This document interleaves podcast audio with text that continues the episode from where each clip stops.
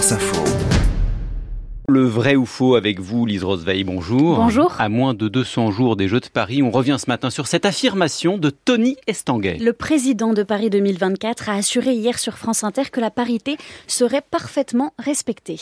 Pour la première fois, on va avoir des jeux paritaires, même nombre d'athlètes, hommes et femmes, au départ des compétitions. C'était pas le cas avant? C'était pas le cas.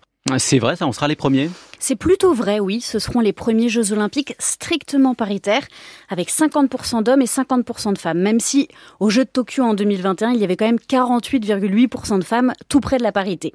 Autre nuance, cette petite révolution ne concerne que les Jeux olympiques et pas les Jeux paralympiques, ce que ne précise pas Tony Estanguet. On ne connaît pas encore la proportion exacte de para-athlètes hommes et femmes, mais les organisateurs ne pouvaient pas s'engager à respecter la parité. Il y a énormément de catégories différentes en fonction des handicaps et dans certaines catégories, il n'y a pas assez de femmes pour respecter des quotas stricts. Mais alors pour les Jeux olympiques, euh, comment fait-on pour respecter une stricte parité?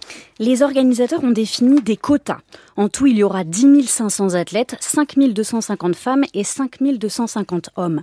Et dans chaque épreuve aussi, il y a des quotas précis. Au 100 mètres, par exemple, on retrouvera 56 femmes et 56 hommes. Alors qu'il est, tous les sportifs ne sont pas encore qualifiés, mais dans tous les cas, ces quotas seront remplis.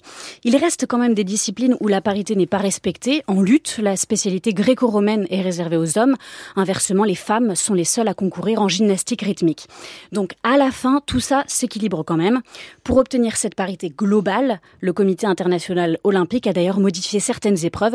Exit le 50 km marche, par exemple, réservé aux hommes. À la place, il y aura un relais mixte. Donc, on peut dire que la parité progresse. Oui, pour leur toute première participation aux Jeux en 1900 à Paris, les femmes n'étaient que 22 pour euh, presque 1000 hommes. Et parmi les fonctions dirigeantes, la part des femmes progresse aussi. Elle représente 40% des membres du CIO contre 21% il y a 4 ans. Merci Lise Roseveil pour le vrai ou faux.